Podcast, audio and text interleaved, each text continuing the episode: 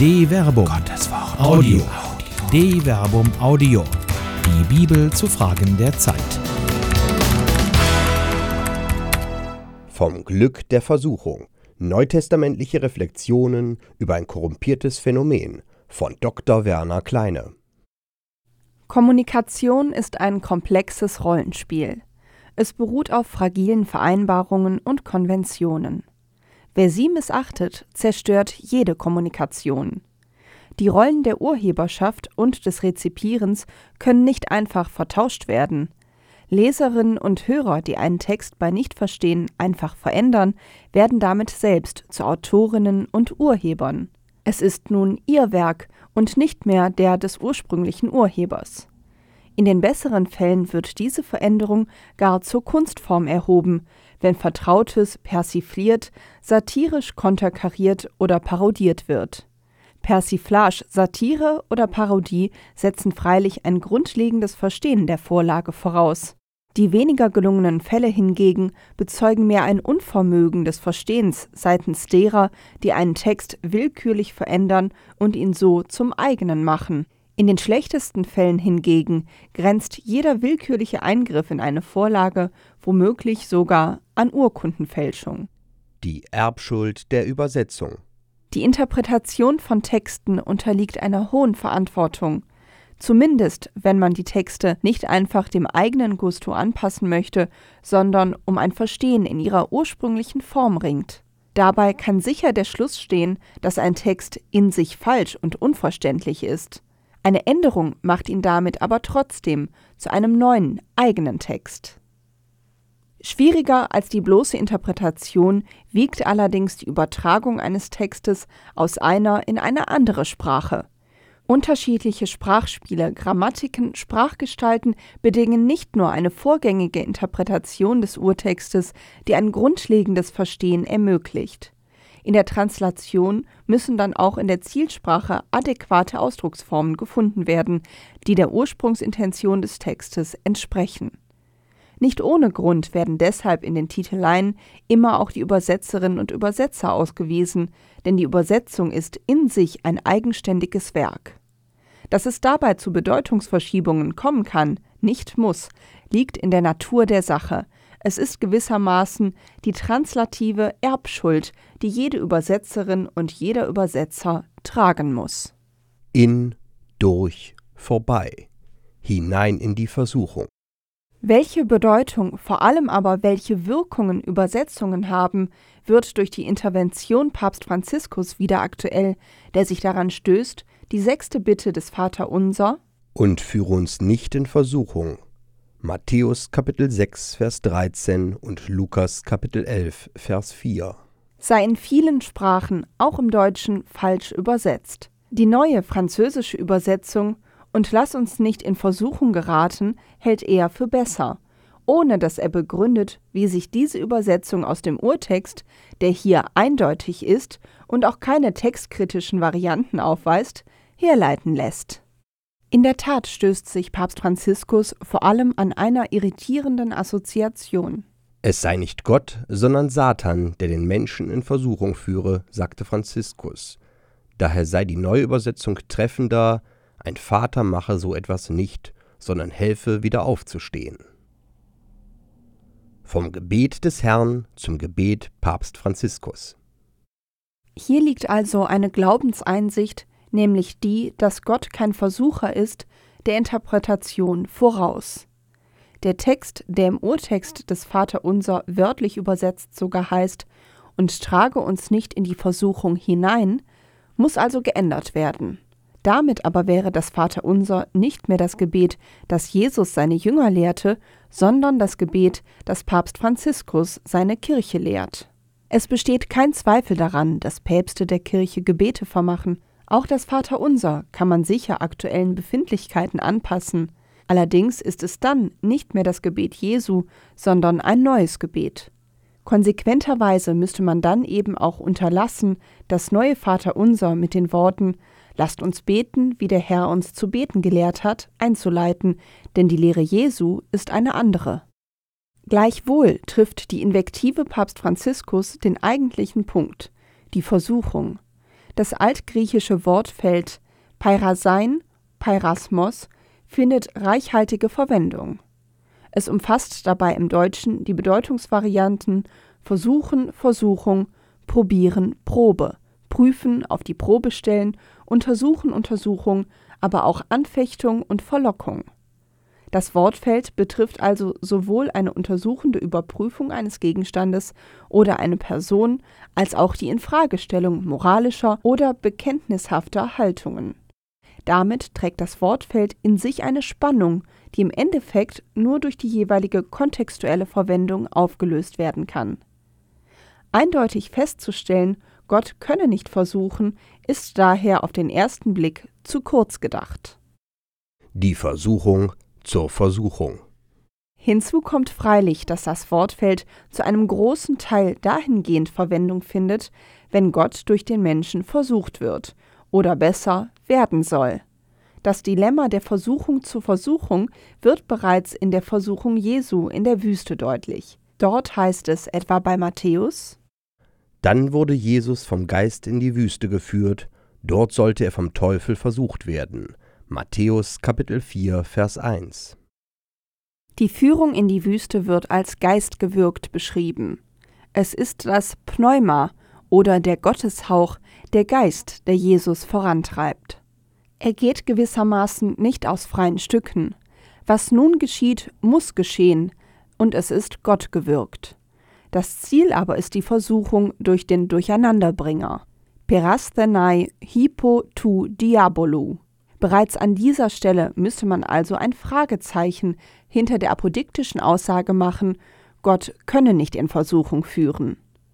Im Fall des Jesus von Nazareth erscheint sie geradezu als gottgewollte Notwendigkeit, die zu einer inneren Katharsis führt, eben als Erprobung und Prüfung der Tauglichkeit.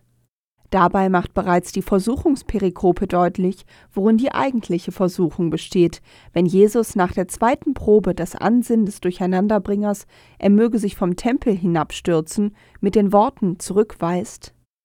In der Schrift heißt es auch, du sollst den Herrn deinen Gott nicht auf die Probe ek peiraseis stellen. Matthäus Kapitel 4 Vers 7. Dabei ist zuerst bemerkenswert, dass Jesus hier die schriftbegründete Argumentation aus Psalm 91, Vers 11 bis 12 des Durcheinanderbringers mit einem Schriftwort aus Deuteronomium Kapitel 6, Vers 16 zurückweist. Die Probe, der sich Jesus hier stellen muss, besteht offenkundig darin, dass einzelne aus dem Zusammenhang gerissene Schriftworte dazu geneigt sind, Gott auf die Probe zu stellen. Das aber würde bedeuten, sich über Gott zu erheben. Es ist die Versuchung dieser Selbstvergottung, die Menschen immer wieder im Kleinen wie im Großen dazu bringt, Gott auf die Probe zu stellen. Die Versuchung ist die Vertauschung der Rollen von Urheber und Werk, von Schöpfer und Geschöpf. Wer Gott so klein denkt, dass er ihn auf die Probe stellen kann, bringt vieles durcheinander. Vor des Lebens Prüfung. Nun muss nicht jeder vom Geist in die Wüste geführt werden, um dort Versuchung zu erfahren. Die Prüfungen, die das Leben bereithält, genügen da schon. Paulus etwa weiß über die sexuelle Anziehung von Mann und Frau Folgendes zu sagen. Nun zu dem aber, was ihr geschrieben habt. Es ist gut für den Mann, keine Frau zu berühren, wegen der Gefahr der Unzucht soll aber jeder seine Frau haben und jede soll ihren Mann haben. Der Mann soll seine Pflicht gegenüber der Frau erfüllen und ebenso die Frau gegenüber dem Mann.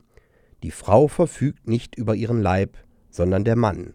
Ebenso verfügt aber auch der Mann nicht über seinen Leib, sondern die Frau. Entzieht euch einander nicht, außer im gegenseitigen Einverständnis und nur eine Zeit lang, um für das Gebet frei zu sein. Dann kommt wieder zusammen, damit euch der Satan nicht in Versuchung, me peirase, führt weil ihr euch nicht enthalten könnt. Das sage ich als Zugeständnis, nicht als Gebot. Ich wünschte, alle Menschen wären unverheiratet wie ich, doch jeder hat seine eigene Gnadengabe von Gott, der eine so, der andere so. 1 Korinther Kapitel 7 Vers 1 bis 7. Wohlgemerkt, Paulus beschreibt hier die Sexualität in positiver Weise. Die gegenseitige Anziehung von Mann und Frau wird als Gott gegeben betrachtet. Der Textzusammenhang legt freilich nahe, dass mit Blick auf die erhofft unmittelbar bevorstehende Wiederkunft Christi alles Denken, Tun und Streben auf sie gerichtet werden soll. Deshalb empfiehlt er Enthaltsamkeit, aber nur deshalb.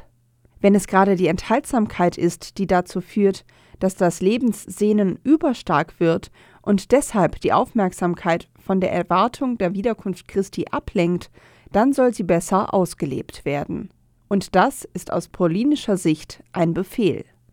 Von hier aus gesehen wird deutlich, dass man diese Perikope nicht nur nicht als Hinweis auf die Besonderheit eines zölibatären Lebens lesen kann, zu kurz ist die Frist, in der die Wiederkunft Christi erwartet wird. Auch wird deutlich, worin die Versuchung besteht, in der Ablenkung der Wahrnehmung der Gegenwart Gottes. Hier soll sich der Mensch in den guten und weniger guten Lebensphasen immer wieder selbst prüfen. Erforscht euch selbst.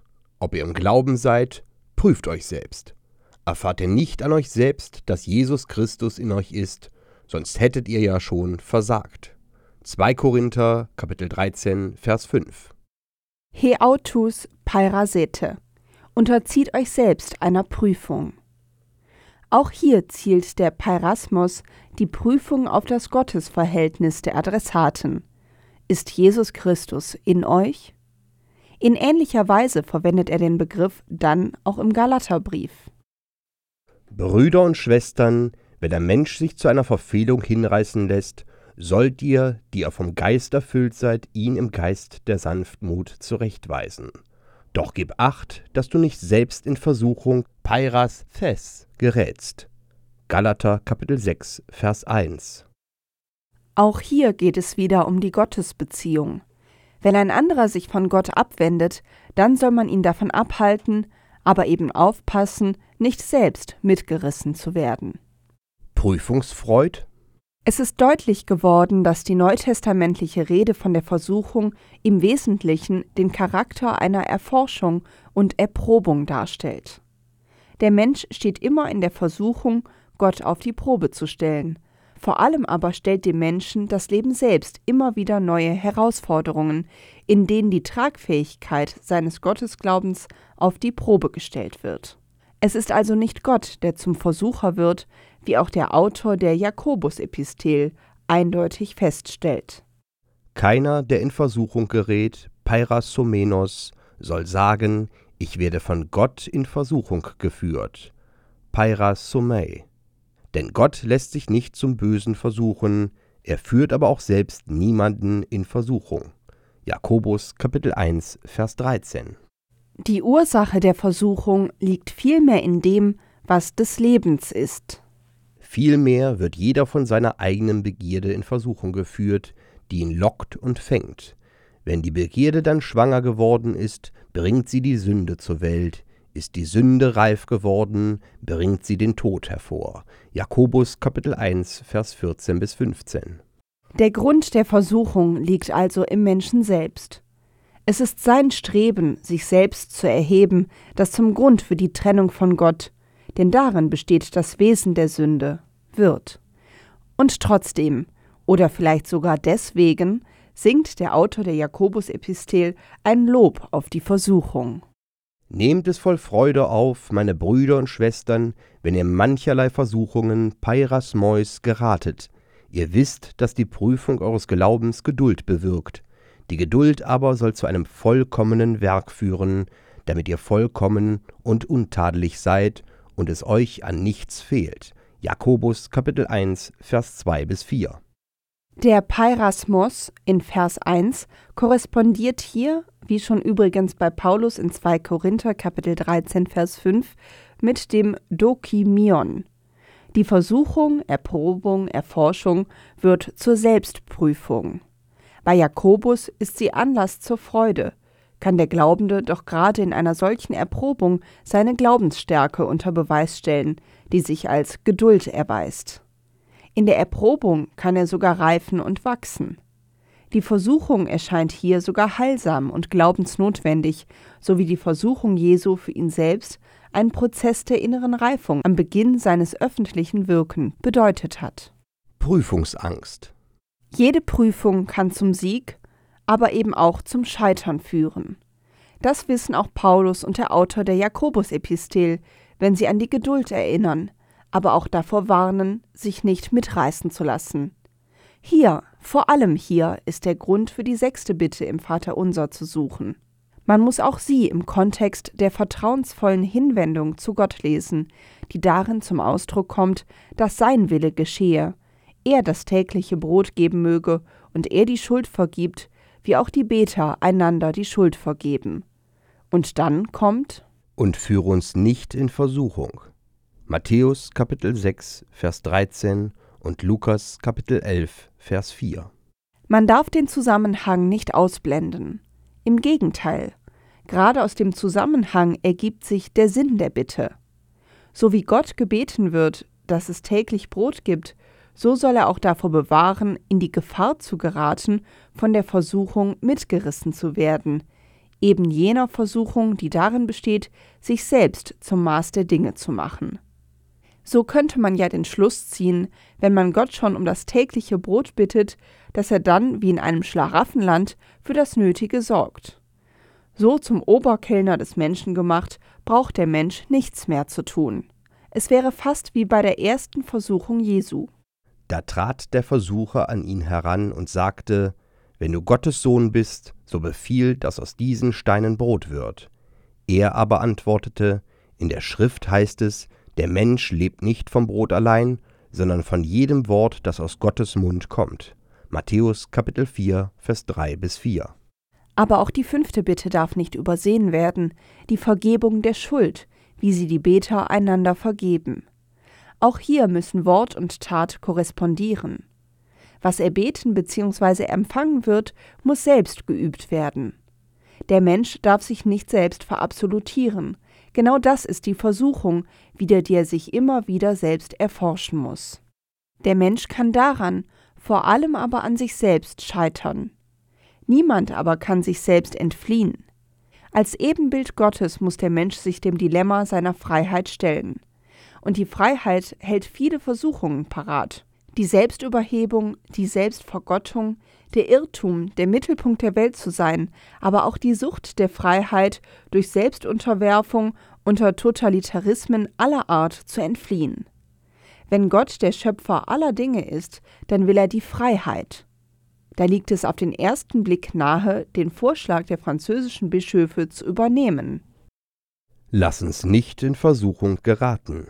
Aber das würde gerade der jakobinischen Freude im Weg stehen, an der Versuchung zu wachsen. Diese Übersetzung verändert wie alle anderen Paraphrasierungen nicht nur das Gebet an sich, sie verstellt noch mehr den ohnehin verstellten Sinn dessen, was Versuchung meint. Das gilt auch für den Vorschlag Klaus Bergers und anderen, die beten wollen. Führe uns an der Versuchung vorbei.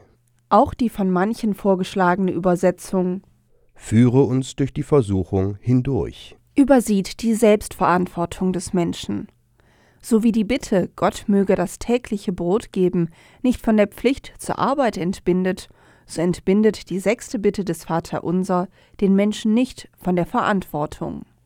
Versuchung ist möglich. So erweist sich auch die sechste Bitte des Vaterunser als Bitte voller Vertrauen, Gott möge vor den Proben des Lebens bewahren, die geeignet sind, in die Gottferne zu geraten. Aber kann Gott in diese Prüfungen führen? Natürlich.